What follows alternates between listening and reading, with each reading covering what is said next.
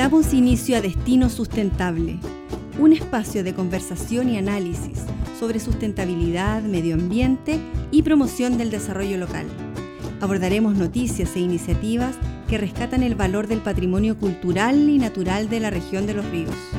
Desde el corazón de la selva patagónica, aquí comienza Destino Sustentable.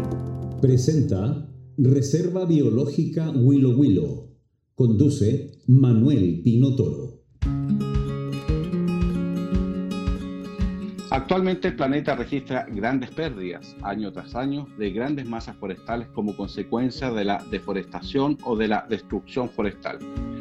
En Chile y el mundo, los bosques cumplen importantes funciones en los ecosistemas, como servir de hábitat para diversas especies o mitigar los efectos del calentamiento global. En este contexto surge la necesidad de promover la reforestación del territorio para frenar la pérdida de ecosistemas y detener el gran deterioro que está presentando el planeta. En esta conversación de hoy queremos indagar en cómo hacer frente a este deterioro forestal, entender qué es la reforestación y su importancia y cómo, por otra parte, se puede frenar el impacto negativo que tiene la deforestación en el cambio climático. Para eso ya estamos en línea con nuestros invitados de hoy. Oscar Tiers Espinosa, profesor de silvicultura de plantaciones de la Universidad Austral de Chile. ¿Cómo está, profesor Oscar? Bien, gracias. También están en línea Verónica Orias Cofré, encargada de viveros de producción de plantas de Willow Willow, en la Reserva Biológica Willow Willow ella es técnico forestal. ¿Cómo estás, Verónica? Bien, usted. Todo muy bien, gracias. También está en línea Victoria Gasmuri, gerenta de Cultiva, entidad que desarrolla en el país programas socioambientales. ¿Cómo está, Victoria? Muy bien, gracias, Manuel. Aquí estamos. Muchas gracias a los tres por participar en este programa de hoy y quisiera conversar o iniciar este diálogo con el profesor eh, Oscar para que nos cuente desde la mirada de la academia, ¿cuál es la diferencia entre deforestar y reforestar? Dos conceptos que siempre están presentes en esta temática. Eh, bueno, eh, existen distintas formas de reponer de alguna medida la cobertura boscosa que eh, se ha utilizado o que se ha extraído de un territorio, ya de un lugar físico, y esa puede ser a través de actividades de reforestación, o actividades de forestación. Eh, hoy en día existen mucho más eh, diversidad, restauración, rehabilitación, recuperación. Ya nosotros, para nosotros los forestales, si lo ponemos en términos simples, reforestar significa volver a, generar cubierta forestal donde bosque, en, este caso, donde en algún momento hubo, eh, y, y, forestar tiene que ver con em, eh, incorporar especies arbóreas em, donde eh, no hay eh, en, un periodo relativamente corto de tiempo bosque. Entonces, de esa manera, por ejemplo, una vez que se utiliza un bosque, la reforestación viene a, recuperar ese bosque. El ejemplo más clásico es las plantaciones forestales. Y en el caso de, por ejemplo, que usted no disponga de una cubierta, por ejemplo, en un pequeño potrero antigua, antiguo potrero o un lugar con un matorral donde no existía bosque y genere nuevamente eh, eh, recuperación a través de, deforestación, eso se llama, se llama efectivamente deforestación. pero en general tiene que ver con eh, em, introducir plantas normalmente de especies arbóreas en un lugar donde, donde no existía. ¿Y cuáles son los problemas que usted que trae al medio ambiente, profesor? Talar árboles, por ejemplo, o quemar la vegetación. Bueno, em, no es lo que yo crea, lo que ya está, eh, la ciencia ya lo tiene, lo tiene completamente identificado. Em, existen varios problemas, partiendo desde que los bosques cumplen bienes y servicios, como lo, como lo expresaron las invitadas, con sus distintos enfoques, uno más comunitario, otro más local, quiere decir que reconocen en, eh, el bosque la importancia de, ciertas eh, funciones, ¿ya? funciones productivas, funciones ecológicas, funciones sociales. Y cuando nosotros utilizamos esos bosques, que se nos es permitido, pero no reponemos eh, lo que utilizamos, es donde se produce un desequilibrio. y ese desequilibrio es el que nosotros tratamos de compensar ya o, retomar con nuevamente la utilización, con la incorporación de, especies arbóreas en el sitio a través de la acción de plantar.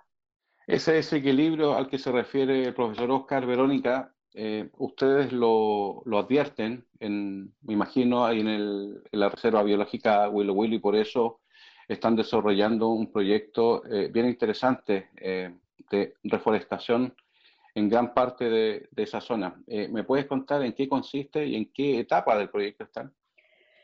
Bueno, consciente en el estado actual que se encuentra el bosque nativo y su manejo, y buscando lo que es la, conservación y sustentabilidad, es que eh, la Reserva Biológica Willow Willow llega a un acuerdo con la empresa Eletrans eh, para, a través de la reforestación, ubicar los paños que, no, ya habían sido explotados y poder plantar en estos lugares.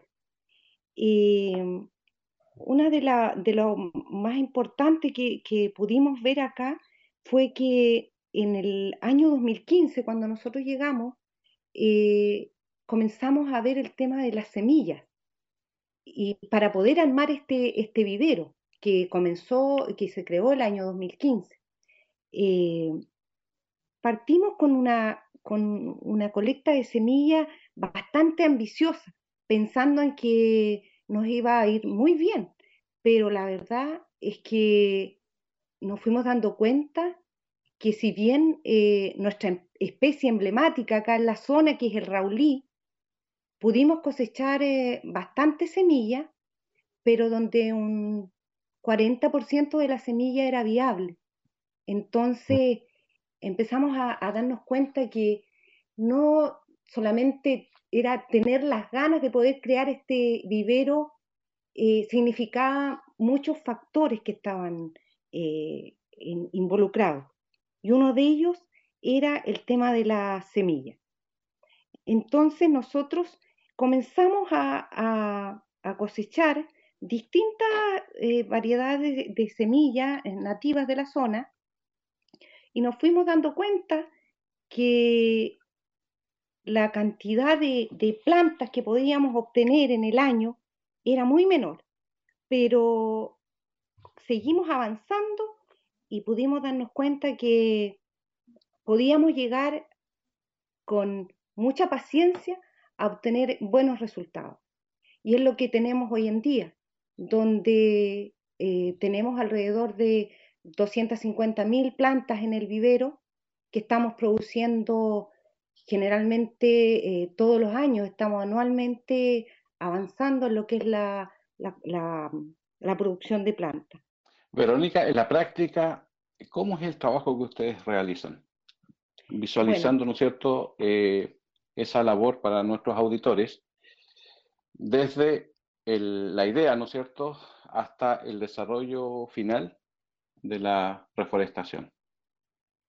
Bueno, nosotros acá, eh, como les comentaba, eh, se capacitó a un grupo de gente, de personas local, de mm. vecinos de acá de la reserva, y se capacitó en técnicas de propagación de especies nativas. ¿ya? Eh, para esto eh, se, llevó a, las personas a, terreno para ver eh, el, lugar donde íbamos a, recolectar la semilla y, y, explicarle las técnicas de propagación que íbamos a realizar. Y formamos este vivero que consiste en un área de una hectárea donde tenemos cuatro naves donde producimos eh, especies en spilding y a raíz desnuda. Tenemos eh, dos tipos de producción y producimos con semillas y mm. esquejes. Eso estamos trabajándolo, como le decía, eh, produciendo esta cantidad de plantas y planta, eh, estamos trabajando con el coihue, con el raulí, el role, las especies notofagus, y estamos, como le digo, cada vez eh, traspasándole esto también a, a, las visitas, a, los, a las personas que, de los colegios, vecinos, enseñándole a los niños lo que es la, propagación de especies nativas, para que ellos puedan eh, tener un, compromiso y que hoy día ellos lo tienen. Los niños y los jóvenes están más comprometidos con el tema de, lo que es la, ecología y, todo el tema de, poder eh, plantar y conservar el bosque nativo. Y la educación eh, socioambiental es un tema que también quisiera abordar con Victoria. Em, porque también ustedes, Victoria, ahí en, en Cultiva desarrollan eh, eh, distintos proyectos vinculados con, la, con distintas comunidades. Me gustaría saber en qué consiste ese modelo de, de práctica eh, de reforestación que ustedes tienen ahí en Cultiva. Mira, la verdad es que Cultiva eh, nace como una organización sin fines de lucro de una forma muy orgánica. Un profesor va llevando a sus alumnos a reforestar las, laderas de, la cordillera acá en Santiago, básicamente para eh, inculcar en ellos la idea de involucrarse con las problemáticas medioambientales y de ser protagonistas en las transformaciones que son necesarias.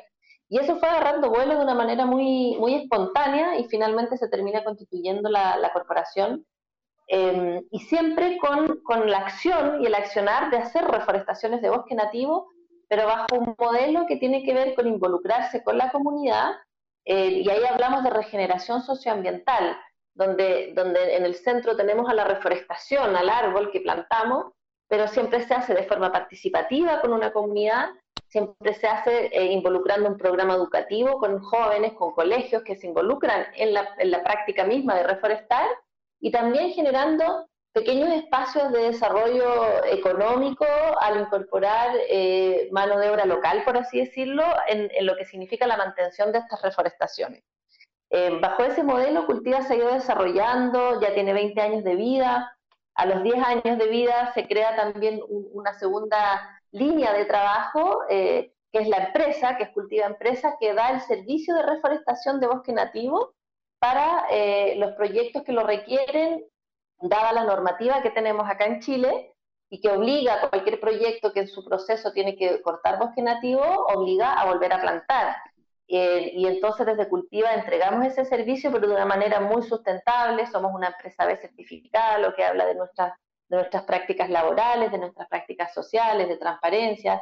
Em, y esas, entonces esas reforestaciones que son eh, a través de las compensaciones legales que existen, también se llevan a cabo de manera participativa con la comunidad, también incorporando entonces lo que el modelo de cultiva eh, siempre quiere resguardar y mantener en el centro y que tiene que ver básicamente con generar una transformación un poquito más profunda en la conciencia de las personas en lo que significa eh, nuestra relación con la naturaleza finalmente que, de alguna manera acá en Chile ha sido desde una perspectiva muy extractivista para, para después del desarrollo y del crecimiento económico, pero eh, de la mano ha ido ocurriendo que hemos ido generando, digamos, devastación, pérdida de bosque nativo, pérdida de suelo em, y las consecuencias que eso va trayendo. Eh, además hemos estado sometidos a una sequía ya larga, Em, y hoy día nos enfrentamos a una crisis climática que ya de verdad hay un consenso mundial en, lo que significan las consecuencias y, lo que esto va a traer en el fondo para, para, para la permanencia del ser humano en, en, el planeta. Entonces, aquí estamos eh, buscando todo, siempre todos los caminos posibles para ir generando esa concientización y poder generar transformación en todos los ámbitos, desde la educación hasta con las empresas y con poder analizar cuáles son los modelos productivos y ir generando mejoras de sustentabilidad en ese sentido. En definitiva, aplican una metodología que tiene que ver con eh, vincularse directamente con la comunidad local, atando distintos cabos respecto de distintos proyectos que están en desarrollo en diferentes lugares, ¿verdad? Sí, en el fondo siempre está en el centro el vincularse con las comunidades porque entendemos que esa relación es la que se tiene que de alguna manera reparar, ¿no? Eh, de la persona, del individuo, del ser humano, en su contexto, en, su contexto natural, eh, cómo generamos conciencia en las nuevas generaciones para que haya un real cuidado, para que haya un respeto eh, por lo que el bosque nativo en este caso nos entrega como recursos ecosistémicos que son absolutamente fundamentales para la vida humana. Em, y por otro lado, también en generar conciencia y, ese cambio transformacional en el impacto que significa el desarrollo y, los distintos modelos productivos o, desarrollos productivos en las distintas regiones. Profesor Oscar, eh, respecto al impacto al que se refiere Verónica, eh, quisiera abordar un, aspecto con usted que tiene que ver con el recurso hídrico. ¿Qué problemas de ese, de ese lado, desde el punto de vista hídrico, ocasiona la deforestación? Eh, sí, em, eh, interesante ver las distintas visiones que plantean las, colegas. Eh, son todas complementarias y necesarias para el manejo sustentable de, los recursos naturales y en específico del bosque nativo. Respecto a la pregunta que usted plantea, efectivamente, em, el bosque nativo, o en general, los bosques actúan como una, como una cubierta que eh, asegura un, eh, un, resguardo hídrico eh, en términos de una cuenca, de un territorio. ¿ya? En ese sentido, nosotros desde, desde, la, desde la universidad siempre hablamos que este resguardo hídrico es más que, una, que, asociar al bosque nativo con que produce agua, asociamos al bosque nativo o en general los bosques con un, una regulación. Es decir, que a través de su, eh, de su existencia como dosel eh, genera una, eh, un efecto de intercepción, ya de resguardo en términos de todos los ciclos internos y de esa manera asegura por un periodo mayor de tiempo almacenamiento, entrega gradual, ya constante de, de, agua en una cuenca determinada y es por ello que la no existencia de esta, de esta cubierta, eh, ¿qué lo que hace? Genera un desequilibrio, entonces hay estos eh, aportes eh, iniciales muy fuertes y después ya no hay ningún tipo de regulación, eh, hay la presencia de bosque también ayuda a proteger el suelo, ya evitando que la lluvia, la precipitación llegue de manera directa y arrastre el suelo y por lo tanto exista un fenómeno de erosión, ya que mm. atenta también contra la sostenibilidad y sustentabilidad del, territorio, ya eh, ¿Qué otro eh, elemento también eh, favorece? hoy día está muy, muy, muy documentado lo que es el almacenamiento propiamente de, agua y la entrega, esta entrega gradual, a, digamos, durante mucho tiempo y que cuando nosotros tenemos, como no sé si dijo Verónica o Victoria, estas eh, grandes épocas de sequía o esta irregularidad en las, las precipitaciones, donde hay aportes eh, o eventos extremos y después por mucho tiempo no, no tenemos, eh, digamos, aportes de agua por parte de las precipitaciones, por supuesto que la existencia de bosque es un atenuante, es un regulador y ayuda a la población, al territorio, ¿ya? que incluye eh, animales, que incluye eh, gente, a disponer de esta agua de manera eh, constante. Victoria, ¿Mm? usted hablaba recién de el vínculo con la comunidad local. ¿Cuál es el modelo de gestión que usted desarrolla en esa área, pensando en los programas socioambientales?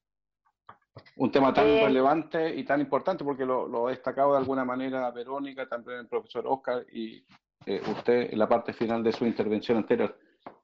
Claro, ahí es, fundamental al momento de implementar cualquier tipo de reforestación eh, tomar contacto con ese territorio y con, las comunidades que lo habitan eh, desde, el, desde, desde el municipio, desde el modelo, digamos, de la presencia municipal, estatal, hasta las juntas de vecinos, hasta los colegios. En el fondo es tomar contacto con ese, con ese mundo local para incorporar el proceso que vamos a ejecutar en ese territorio y que también se lo apropien y que sea algo que está muy o, que esté muy en, la línea de lo que esa comunidad también eh, ve que requiere y que pueda estar participando de forma activa. eso es fundamental para el éxito de un proyecto y de una reforestación, que la comunidad que está alrededor que finalmente va a ser como la primera en estar relacionándose, con ese futuro bosque que se está tratando de, restituir, em, entienda eh, lo que ahí se está haciendo, participe de forma activa, sea eh, un actor fundamental y protagonista de lo, que, de lo que ahí se va a ejecutar. Por ejemplo, por ponerte una, un, ejemplo que a nosotros nos gusta mucho porque la verdad es que fue un, gran eh, hito que, que, logramos desde Cultiva en el año 2019 en el contexto de la COP que se realizaba acá en Chile, que finalmente no se realizó acá. Levantamos una campaña mundial que se llamó Say Dates Now, que, tenía el foco en, o que tuvo el foco en generar una cadena de acción climática a nivel mundial y que en el, todo el mundo, en todos los países del mundo, el 6 de diciembre, estuviese ocurriendo una cadena en donde distintas organizaciones, personas, individuos estuvieran generando acciones climáticas. Y eso se manifestó acá en Chile, particularmente acá en Santiago, en una reforestación masiva que hicimos en los cerros de Renca, eh, con 15.000 árboles nativos y con la participación de 5.000 voluntarios en una sola jornada de plantación.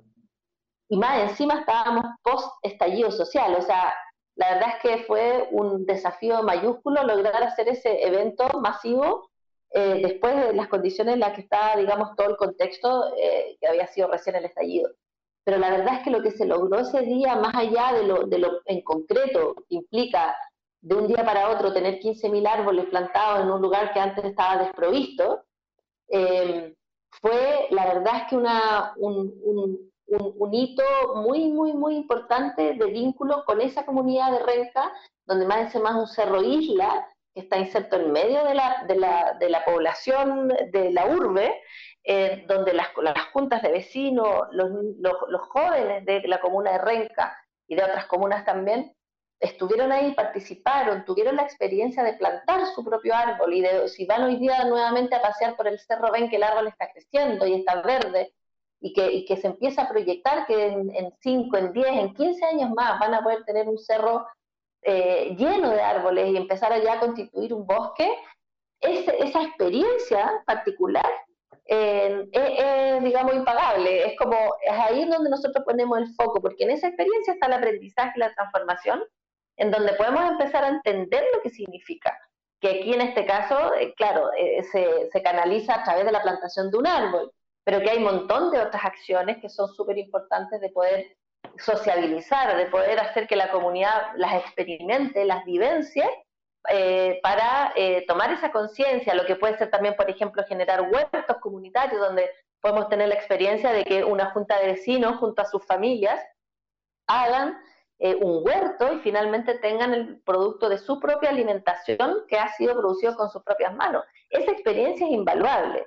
Em, y entonces, eh, esa, lo que intentamos hacer con las comunidades siempre va en ese sentido, en que ellos formen parte, pero fundamental y medular de la reforestación, para poder eh, generar ahí una experiencia de aprendizaje que queda para toda la vida. Y esa experiencia de aprendizaje, Verónica, según lo decía Victoria, me imagino, de acuerdo a lo que usted decía recién, se refleja también en la participación de los niños, que al parecer entiendo eh, les gusta lo que ustedes realizan, les llama la atención y se transforma también en un proceso de educación eh, socioambiental, ¿verdad? Sí. Eh, yo siempre he pensado que con, los niños es donde nosotros podemos recuperar nuestras áreas deforestadas y es un llamado de atención a crear conciencia, cuidado a la naturaleza y tenemos que ser responsables. ¿Y quiénes son responsables hoy en día? Los niños y los jóvenes.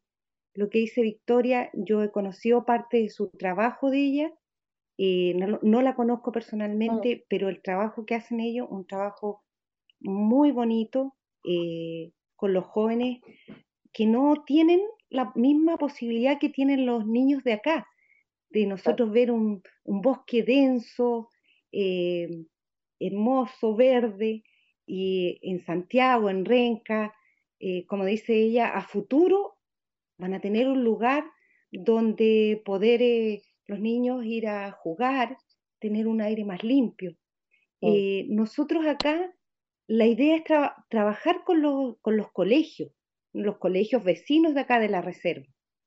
Y nosotros entregamos a cada colegio una cantidad de árboles para que los niños también ellos puedan plantar sus árboles, ¿ya?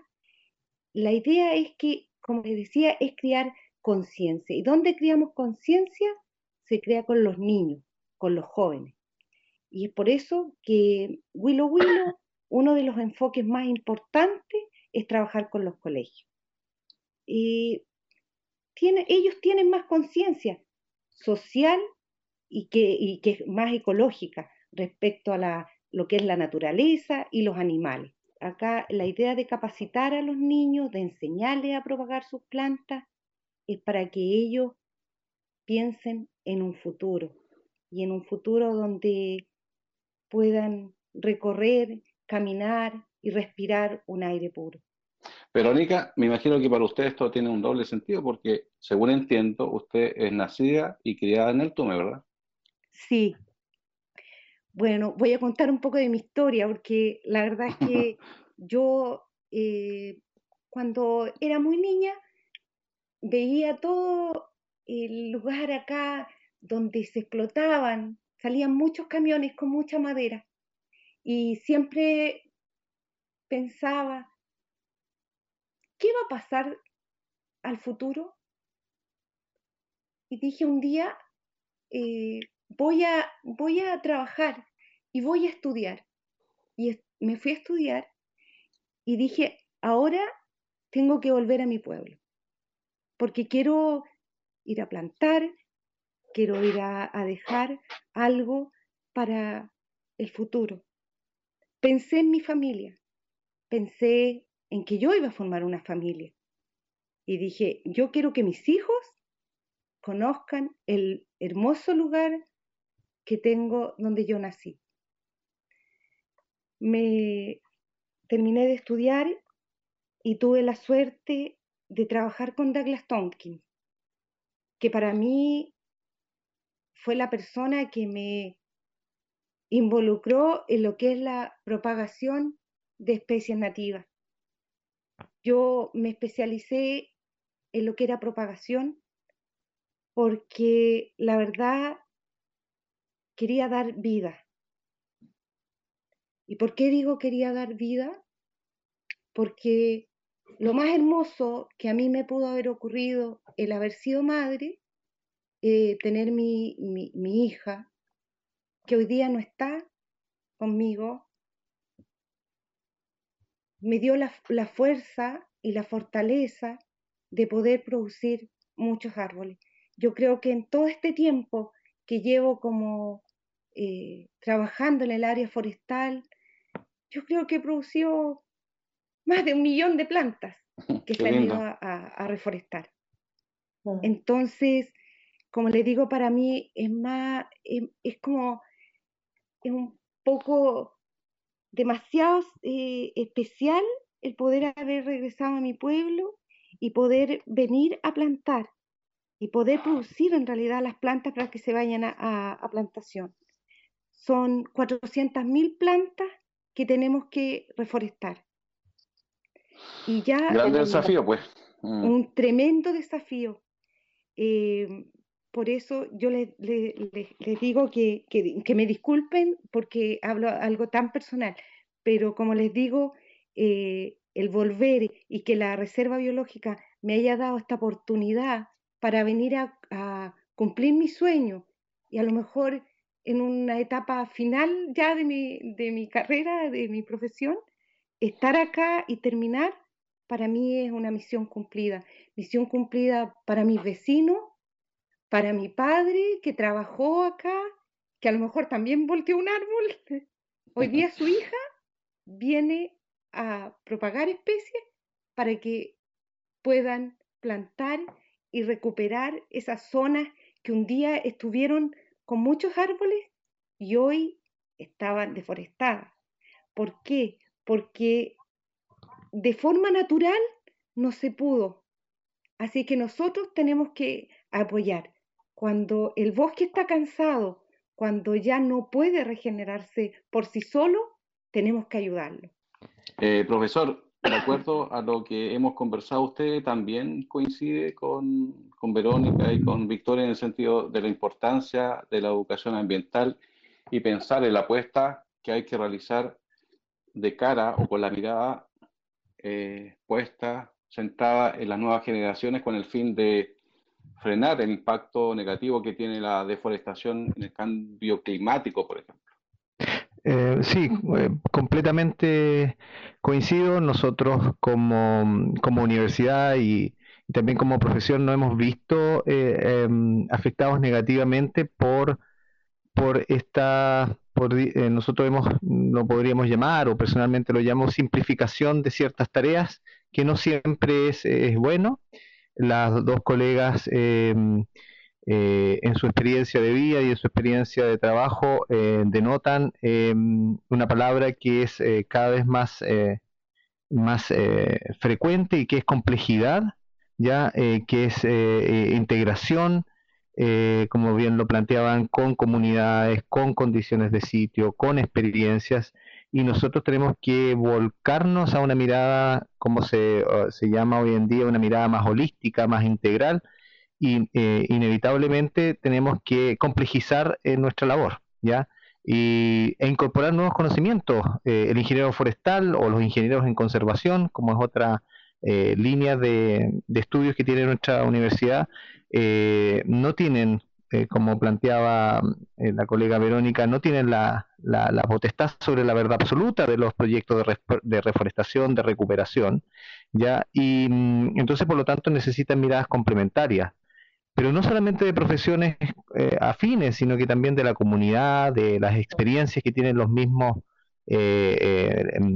eh, eh, personas que viven en los territorios. Nosotros en ese sentido tenemos experiencia trabajando ahí en la zona de Panguipulli, en la zona del Tume, y efectivamente, como dice, como dice Verónica, mira, tenemos más fracasos a veces que experiencias exitosas producto de de nuestro desconocimiento, producto de la variación del clima, de la nieve, del territorio, de, em, las variaciones en temperatura, en humedad.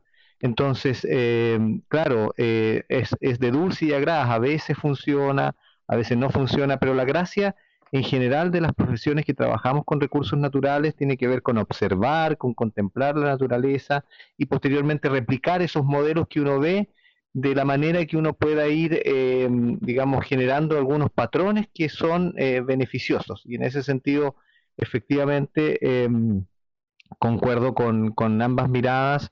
Eh, el hombre es el actor principal, pero tiene que ayudar, apoyar a la naturaleza, dándole ciertos empujoncitos, em, siendo en algunos casos más reservado, dejando que la naturaleza funcione, en otros siendo más activo, ya ayudándola eh, es, trabajar también al ritmo de lo, de lo natural o del, también. De hecho, en, la línea, en la línea europea existe un, una, área que se llama silvicultura cercano a lo natural, ya que es todo lo contrario de lo que ustedes conocen acá en, en China en términos de silvicultura de bosque, y que, es, que, que lo que hace es lee la naturaleza, eh, observa mucho la naturaleza y va replicando y apoyando procesos que son a ese, a ese nivel y ha dado muy buenos resultados con una historia de más de 150 años de, de utilización y manejo de bosque que, em, que, cumple eh, muchas funciones, biodiversidad, eh,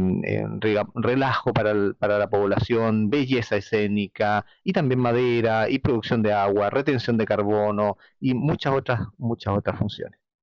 Vamos a conocer de esa práctica europea, según dice usted, profesor, en un próximo programa, lo comprometo. Porque Encantado. Parece, ser Encantado. esa práctica. silvicultura cercano a lo natural. Sí, lo pueden buscar también los, los auditores y se van a encontrar que es algo muy, muy interesante y muy novedoso. Para nosotros, para los europeos, para, otras, para otros países no tanto. Ya lo creo. Victoria, eh, estamos cerrando ya el programa, se nos está yendo el tiempo, se nos fue el tiempo, de hecho. Sí, muy rápido. Sí, muy rápido. Usted señalaba algo que, que me parece relevante, ¿ah? que tiene que ver con todas las prácticas que ustedes desarrollan, donde la comunidad, por un lado, es relevante, pero también me imagino que la gente que hace ese trabajo, supongo que hay voluntarios también que realizan esa labor, juegan un, un trabajo, un rol eh, muy importante, ¿verdad? Eh, porque están presentes en distintos lugares y esto es un trabajo que se, se requiere en muchas manos.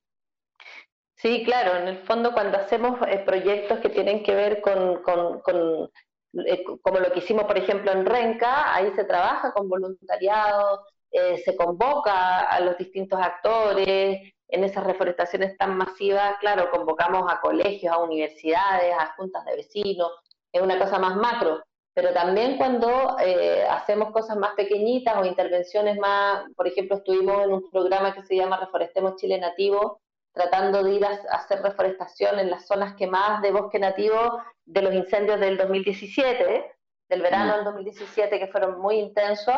Eh, ahí hemos trabajado en, una, en una figura más chiquitita con las comunidades más locales y también con voluntarios en el fondo. Ahí siempre en esto lo que, lo que cuesta son los recursos económicos para poder llevar a cabo todas estas acciones, que no son menores, digamos, sobre todo en, esta zona más central de Chile, centro-sur de Chile, ah, probablemente muy, muy, es muy distinto que lo que ocurre eh, por allá. Eh, acá se requiere instalar sistemas de riego. Los árboles no, necesitan un apoyo inicial para poder subsistir y para que se establezcan y ya después se les, se les deja solitos y como árbol nativo ya se logra sostener y sobrevivir. Entonces, claro, son proyectos que, eh, se requieren altos niveles de, inversión para poder ejecutarse, por lo tanto es clave eh, lograr eh, contar con, con voluntarios que, que, digamos, que ayuden en la ejecución misma de la reforestación. En, en todo esto que significan reforestaciones voluntarias, donde hay donaciones o donde a veces se involucra una empresa donante que, apoya para que las cosas se puedan ejecutar. Escucha, estamos ya finalizando este programa que está resultando tremendamente interesante. Han surgido otros temas, otros asuntos que ya comprometimos al profesor Oscar para eh, un asunto que tiene que ver con experiencia europea para abordarlo en un próximo programa. Yo les quiero agradecer a los tres, a Oscar, Verónica y Victoria por su tiempo, por su conocimiento, por su experiencia y la posibilidad de compartir todo eso en este programa en apenas media hora. Así que nuevamente muchas gracias a Oscar, Verónica y Victoria. Muchas gracias a ti por, la posibilidad. Muchas gracias por la invitación y el compartir. Llega a su fin la presente edición de Destino Sustentable, un espacio de conversación y análisis sobre sustentabilidad, medio ambiente y promoción del desarrollo local. Nos encontramos pronto desde el corazón de la selva patagónica en un nuevo capítulo de Destino